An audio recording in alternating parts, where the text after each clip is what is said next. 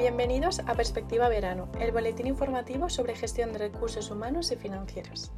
Somos Esther Guzmán, Laura Siguero y Daniela Jiménez, actuarias y abogada del área de previsión social de Mercer, y queríamos compartir con vosotros nuestro artículo sobre cómo afecta el mecanismo de equidad intergeneracional a trabajadores y empresas.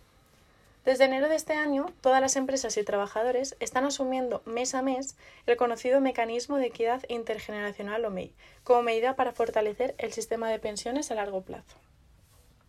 Este mecanismo es una de las grandes novedades en materia de seguridad social, debido a que se trata de un nuevo tipo de cotización temporal que deben asumir tanto los empleados como las empresas.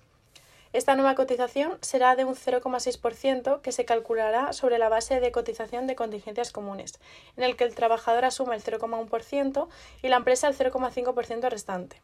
En el caso de los autónomos, el tipo de cotización por contingencias comunes será el mismo, del 0,6%, pero con la diferencia de que tendrán que asumirlo íntegramente.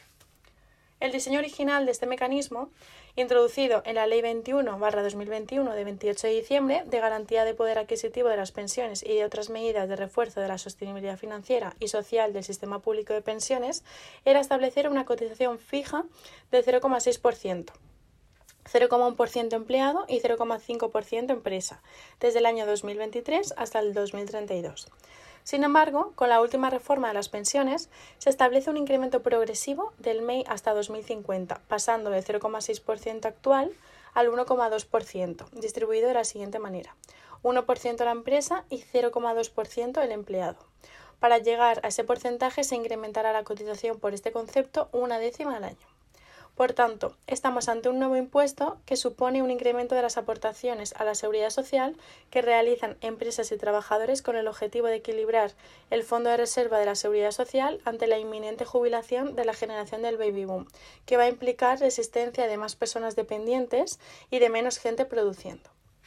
En la siguiente tabla se muestran tres ejemplos salariales, con la cotización mensual correspondiente tanto a empresa como a empleado durante los próximos años.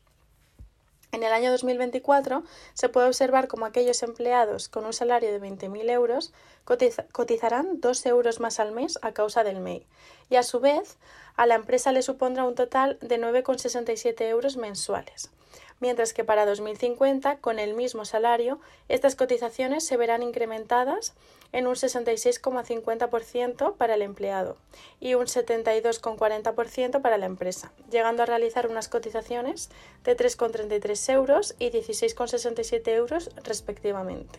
Teniendo en cuenta los cambios que ha sufrido el MEI durante su corto periodo de vida, no se descarta que pueda haberse modificado por futuras reformas durante sus años de aplicación.